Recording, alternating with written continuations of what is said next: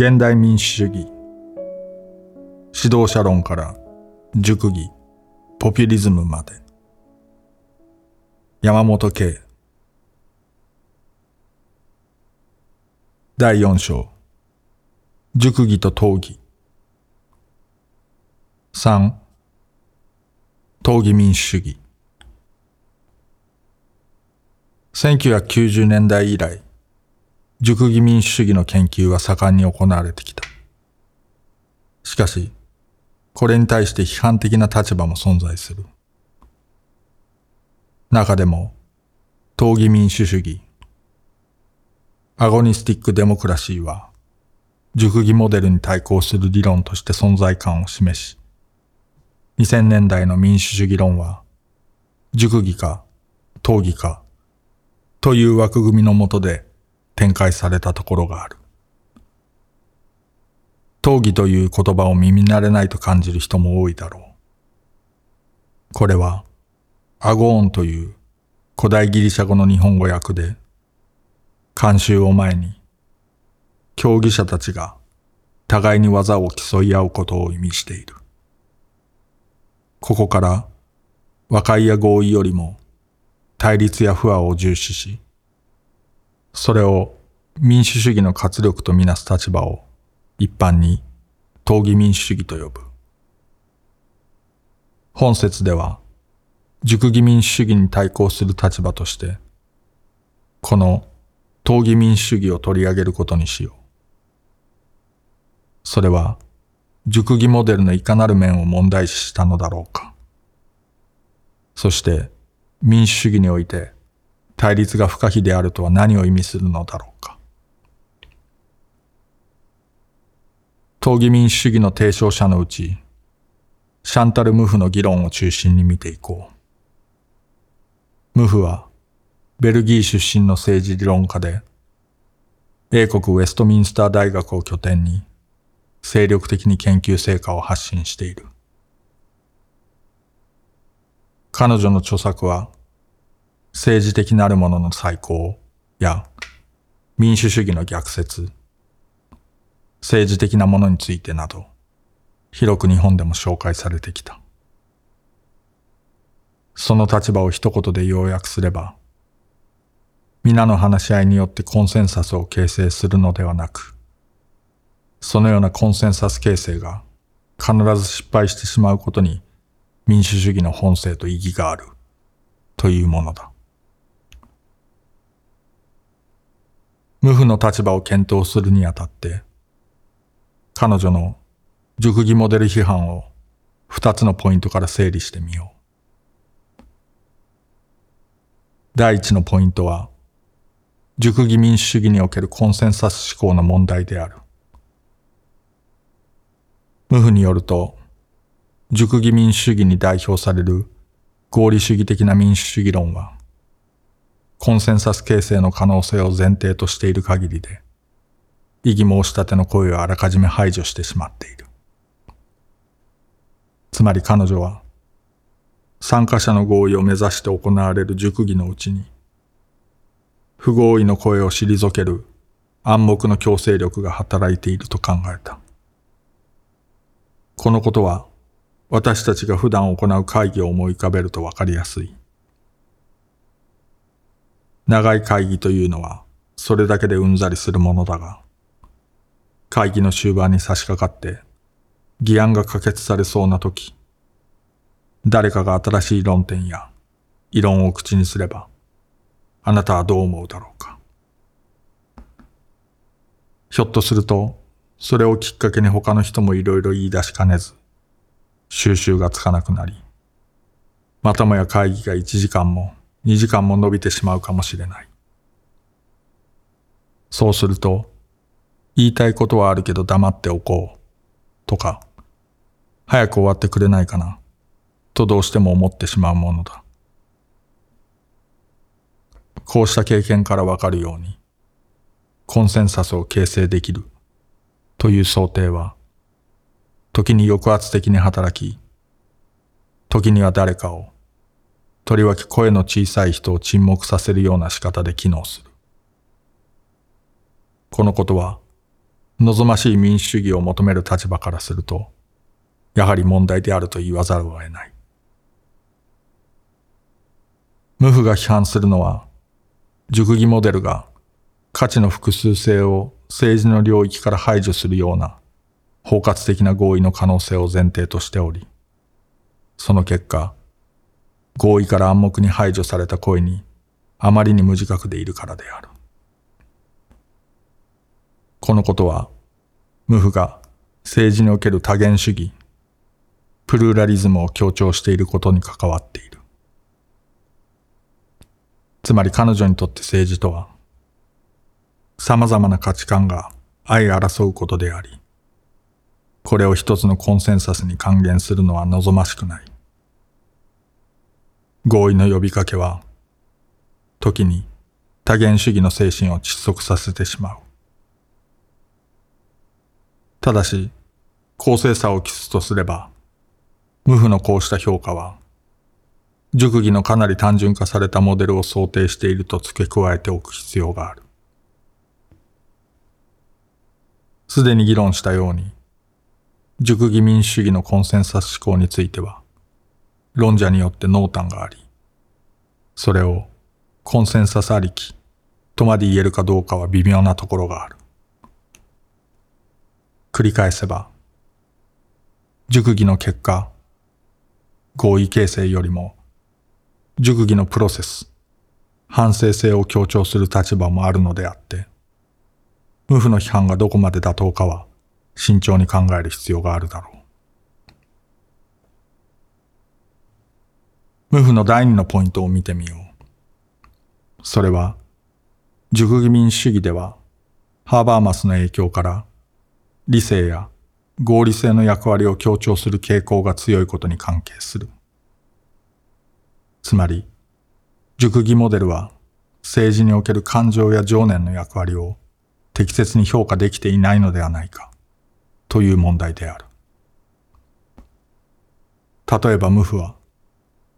欧州における排外主義の台頭を引き合いに出して説明している。それによると、合理主義的な民主主義論、つまり熟議モデルは、こうした動向に十分な対抗策を提示できていない。噴出する人々の怒りや義憤、あるいは嫉妬やる産地マンを前にして、政治理論は感情や情念を排除するのではなく、むしろそれらを政治に不可避の次元として認識する必要がある。ムフは次のように述べている。ポスト慣習的なアイデンティティのおかげで、政治的な問題が合理的に処理される時代に移行しつつある、などと信じるならば、情動を民主主義的に動員することの意義を見過ごすことになり、そのせいで、この領域を民主主義を掘り崩そうと望む人々に譲り渡すことになりかねない。政治から情念を除去することを望み、民主主義政治が理性、慎み、合意といった観点からのみ理解されるべきであると主張する理論家は、政治的なものの力学を理解していない。感情の意義を民主政治が取り逃してしまうならば、その感情は行き場を失い、ゆくゆくは排外主義的なポピュリズムに回収されてしまうだろう。したがって民主主義を擁護しようとする者たちもまた、合理性に還元し得ない過剰な情念を動員する必要がある。無父はそのように議論する。それではこれらの批判を通じて、どのような民主主義の可能性が提示されるのだろうか。それが討議民主主義である。無負の討議モデルの理解にあたって重要なのは、それが政治、ポリティクスとは区別された政治的なもの、ザ・ポリティカルの次元を強調していることである。まず、無父にとって政治とは実践と制度の集合であり、通常私たちが政治という語でイメージするもの、例えば議会や選挙制度などを考えればよいだろう。むしろあまり聞き慣れないのは政治的なものという言葉の方である。現代政治理論では、しばしば政治の本性のようなものを表現するために、この言葉が用いられる。その定義は、思想家や理論家によって随分異なるのだが、無負の場合、政治的なものとは、政治における敵対性、アンタゴニズムの次元を指し示している。党義民主主義にとって鍵となるのは、政治における構想の次元なのである。ここで無負は、カール・シュミットを参照している。よく知られているように、政治的なものの概念の中で、シュミットは、政治的なものの特徴を友と敵という区別に求めた。無負は、この友、敵、理論をある程度評価し、民主社会でもこうした友と敵との対立が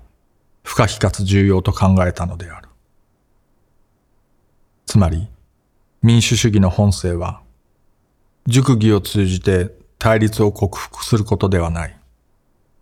むしろ、私たちと彼らの境界線をどこに、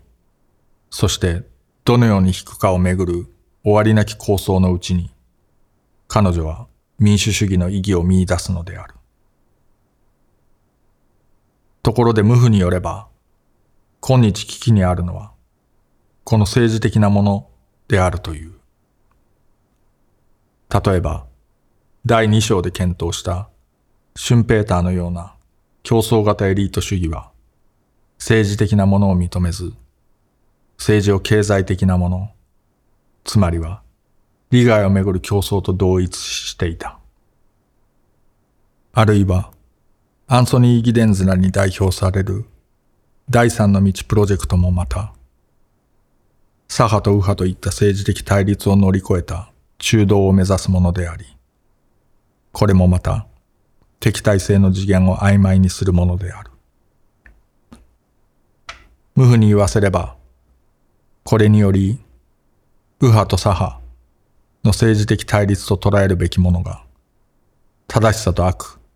という道徳的対立によって置き換えられてしまった。例えば敵を悪の数軸として名指すことなど。敵対者を悪として規定するこのような態度は、彼らを排除することにつながるだろう。現代社会における対立の忌避は、日本でも深刻である。2019年11月12日に配信された立場を超えて皇室に共感という記事で、社会学者の大沢正知は、祝賀音列の儀の様子を次のように伝えている。車列を待つ間、警察官が我々群衆に練習をしておきましょうかと呼びかけ拍手をさせた。別の群衆から拍手が聞こえてくると、警察官が負けないで、と声をかけ、笑いも起きた。近くの女性が、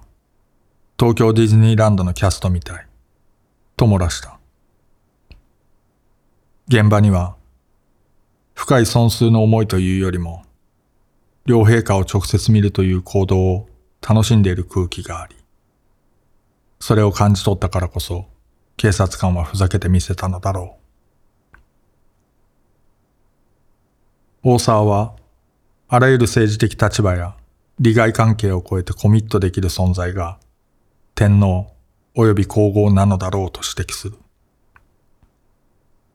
社会に様々に走る政治的、経済的、文化的な分断線や対立は、ここでは不可視化されている。社会は一体のものとして、いかなる亀裂もない純粋なものとして表彰されているのだ。実際近年、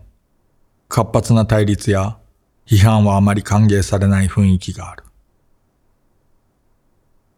野党による国会での追及にせよ、路上での抗議運動にせよ、批判し、対立することは、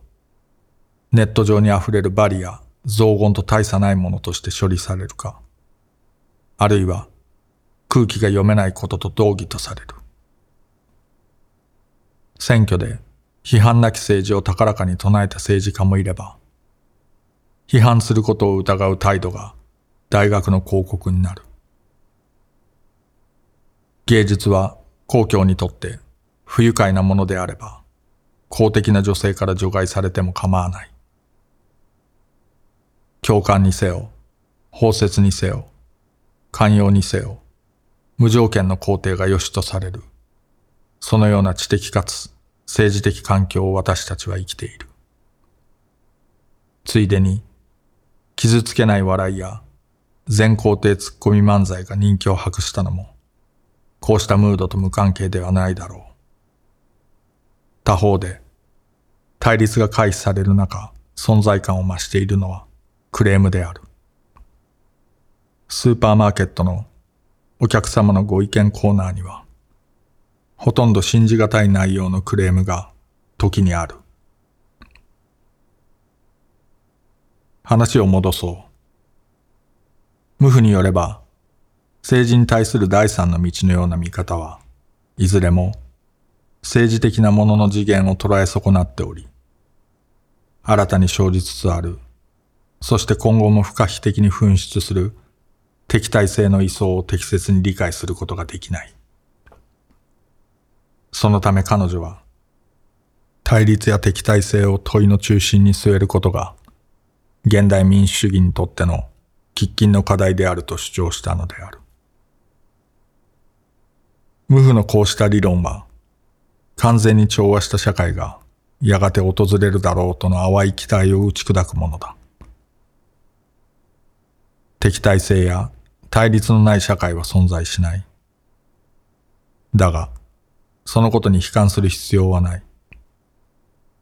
コンセンサスへと回収されない異論の存在は、新しい変化への希望でもあって、民主主義を活性化し続けるための不可欠な条件でもあるからだ。ところで、なぜ民主主義では対立が重要になるのだろうか。それは、様々な立場を認めることが意見やアイデンティティの多様性を承認することとなり、社会の多元性を保障するからである。対立の解消は多元性の事実を見えにくくするだろう。合意形成ではなく、際の承認に民主主義の本性を認めること。これこそが討議モデルの特徴の一つである。しかし、対立や敵対関係を強調しすぎることで、相手を文字通り破壊の対象と捉えてしまうならば、民主政治どころの話ではない。シュミットの友、敵の理論には、そうした危うさが伴っている。そこで無負は、対立を民主政治内部に位置づけるために、敵対性を討議に敵を対抗者、アドバーサリーに転換することを提案している。対抗者とは何者だろうか？彼女の説明によると、対抗者は、競争者という自由主義的観念とも、あるいは破壊の対象としての敵とも区別される。対抗者は確かに一種の敵対者には違いないのだが、自由民主主義の基本的理念、例えば、言論の自由や寛容の精神といった価値観を共有する正当なライバルのことである。それゆえ民主主義とは、自由民主主義の理念を受け入れた対抗者同士の戦いである。そこでは対立の末に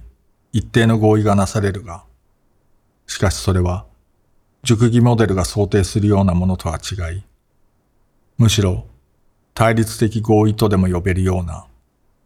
絶えず新しい構想に開かれた、極めて不安定な合意である。こうして無負の討議民主主義のビジョンが明らかになる。彼女はそれを次のように定式化している。排除なき合意の確率の不可能性を明らかにする討議的多元主義の視座は、従前に達成された民主主義が実現可能だという幻想に反して、民主主義的な異議申し立てを絶えず開かれたものにしておくよう私たちに強いるのである。不合意に余地を開き、それが表現される諸制度を育てることは、複数主義的民主主義にとって死活問題である。討議的多元主義は、今日の多元主義社会を取り囲む声の複数性とその権力構造の複雑性を熟議モデルよりもはるかによく受け入れることができるのである。討議民主主義はコンセンサスに排除が伴っていることを感化しない。むしろ排除された声が幾度となく回帰する。そのような視点を確保しているのだ。熟議を続けていく中で、排除がいつかなくなるだろうと考えるのは間違いである。こうして討議モデルは、熟議モデルを批判することで、現代民主主義論のオルタナティブを提示しようとしている。敵対性なき社会というユートピアを放棄し、構想と権力関係の抹消が不可能であると認識すること。その上で、民主主義をコンセンサス形成としてではなく、共通のルールを遵守する対等な対抗者同士の討議と捉えること。これが無負の討議民主主義のビジョンである。討議民主主義の理論家には、この他にも、アメリカの政治学者であるウィリアム・コノリーやボニー・ホーニングのような人がいる。コノリーはニーチェに影響を受けつつ、ダールのような紋切り型の多元主義を批判し、全く新しいアイデンティティや差異を承認する多元主義。例えば、LGBTQ や移民にも開かれた多元主義を提示した。そのようなポリティクスを可能にするために、彼は他者への敬意を持った討議的な政治空間を構想している。それに対し、ホーニックはハンナ・アーレントの思想を読解し、そこから討議的フェミニズムという立場を導き出している。これは男性、女性、セックス、ジェンダー、公的、私的、といった支配的な二分法へと還元されない、行為者のアイデンティティの行為遂行的な出現を可能にするものである。このように、対立と多元主義を擁護する討議モデルにも複数の潮流があり、それらの共通点と差異をめぐって活発な議論がなされてきた。それでは、民主主義の討議モデルに対してどのような応答があっただろうか。ここでは二つの議論を取り上げよう。最初の応答は、熟議のプロセスにも構想的なモメントを認め、討議モデルの批判を問題化するものである。パッチェン・マーケルは、ハーバーマスのコミュニケーション理論の中にも対立の次元があると議論する。マーケルは、ハーバーマスの討議倫理における妥当性の語尾的性格と言説の反省性という二つの側面に焦点を当て、これが公的領域における構想の存在を予示しているとする。そうなると、熟議と討議の間にはそれほど大きな違いはなく、つまるところ、対立をどれだけ強調するかという程度問題に過ぎないことになろう。この批判は、熟議を対立や反省を含むより複雑なプロセスとして描き出すことで熟議モデルを擁護するものである。第二の応答は、討議モデルも実は熟議を前提にしている点を指摘するものだ。無負の討議民主主義では、敵を対抗者に転換することが鍵であった。しかしながら、この対抗者のモデルのためには、討議が行われる際の枠組みとして、一定程度の熟議が先行している必要があるのではないか。言い換えれば、無負の理論は、コンセンサスの最終的な不可能性を主張するにもかかわらず、ある種のコンセンサスに依拠しなければならない矛盾した立場にある。エヴァ・エルマンも同じような批判をしている。エルマンの主張は、熟議は対立にとって構成的なものである、というものだ。つまり、対立関係にある両者が、互いを対抗者と認識するためには、何らかの共通前提や土台を共有していなければならない。熟議や合意を前提にしないでは、対立そのものが成立しないのだ。これらの批判は、熟議モデルと討議モデルを二者択一的に捉え、そのどちらかに軍配を上げる議論がいかに不毛であるかを示していよう。およそ1990年代から始まった熟議か討議かをめぐる論争は、2000年代の民主主義論の枠組みを大きく規定した。重要なことは、合意か対立か、あるいは理性か感情かをめぐる両者の議論が、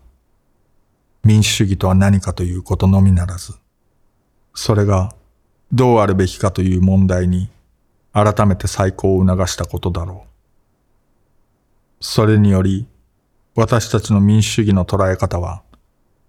単に選挙での競争ということを超えて、一層豊かになった。ところで、核も長きにわたって、熟議民主主義論が多くの政治学者の関心を占め続けているのは特筆すべきことである。ジョセフ・ベネットが1980年に熟議民主主義という言葉を最初に用いてからすでに40年が経つが、熟議をめぐる研究成果は今後も更新されていくだろう。この数勢を横目に、討議モデルはやや不利な状況にある。熟議モデルに比べ、政策への思考が弱く、対立を取り入れるための具体的な制度設計にもあまり熱心に取り組んでいないとされ、他方で、より開放的な政治を目指すラディカルセオリーからすると、討議の理論はあまりにリベラルに迎合した、いささか物足りない理論であると映っている。こうした難しい立ち位置を強いられた結果、昨今では、討議について語られることはすっかり少なくなってしまったように思われる。では、討議民主主義はもうその役割を終えたのだろうか。そうではないと筆者は考える。討議モデルの最大の貢献の一つは、社会における敵対性と多元主義、そして偶然性、偶発性が民主主義においては不可欠であると明示した点にある。ここでは、ソクラテスのアブの例を思い起こそう。ソクラテスはかつて、自らを馬にブンブンとまとわりつくアブに例えたことがある。私は何のことはない。少し滑稽な言い方になるけれども、神によってこのポリスに付着させられているものなのです。それはちょうどここに一匹の馬がいるとして、これは素性の良い大きな馬なのですが、大きいためにかえって普通より鈍いところがあり、目を覚ましているのには、何かアブのようなものが必要だという、そういう場合にあたるのです。つまり神は、私をちょうどそのアブのようなものとして、このポリスに付着させたのではないかと、私には思われるのです。つまり私は、あなた方を目覚めさせるのに、各人一人一人に、どこへでもついて行って、膝を交えて、丸一日、説得したり、非難したりすることを少しもやめないものなのです。ソクラテスは、眠ったポリスを目覚めさせるために、ポリスに使わされたアブであるという。そうであるからこそ、ソクラテスは、ポリスにとって目障りな存在であった。闘技的な主体もまた、コンセンサスが形成されるまさにその時、ちょっと待った、と異議申し立てをするアブのような鬱陶しい存在に違いない。こうした役回りは、とりわけ、テロやコロナ禍のような危機の最中にこそ重要である。危機は容易に人々をまとめ上げ、社会には異論を許さないような空気が蔓延してしまう。少数者は沈黙を強いられ、しかもその抑圧は、しばしば民主主義の名のもとに行われる。そのような時、闘技的な主体は、社会の危うい合意に警鐘を鳴らす空気の読めない存在として振る舞うだろう。その態度は、他者に不寛容な社会へと滑り落ちるのを防止するストッパーとして機能する。その意味で闘技モデルは、このような主体に居場所を作ることで、まさに民主主義が壊れゆく時にこそ、その進化を発揮するのである。